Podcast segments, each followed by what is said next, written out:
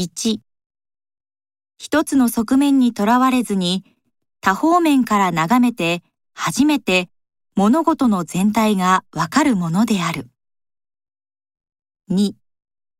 物理的な時間はもちろん一定であるが、人間が感じる時間は一定ではない。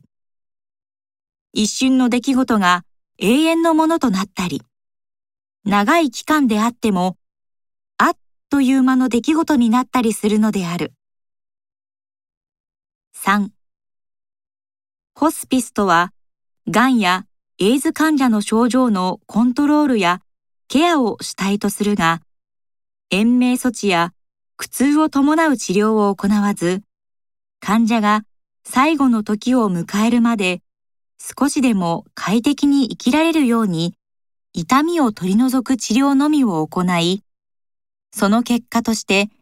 安らかで自然な死を迎えられることを目的とした施設である。4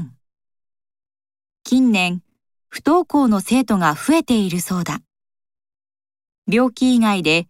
年間30日以上欠席した生徒は、中学生で100人に2、3人いるらしい。学校に行きたくないと思っている生徒、つまり潜在不登校児はその10倍もいるという。ところが、不登校児について真剣に対応している教師は現場ではまだまだ少ない。教育学者や心理学者も具体的な解決策を明示するに至っていない。しかし、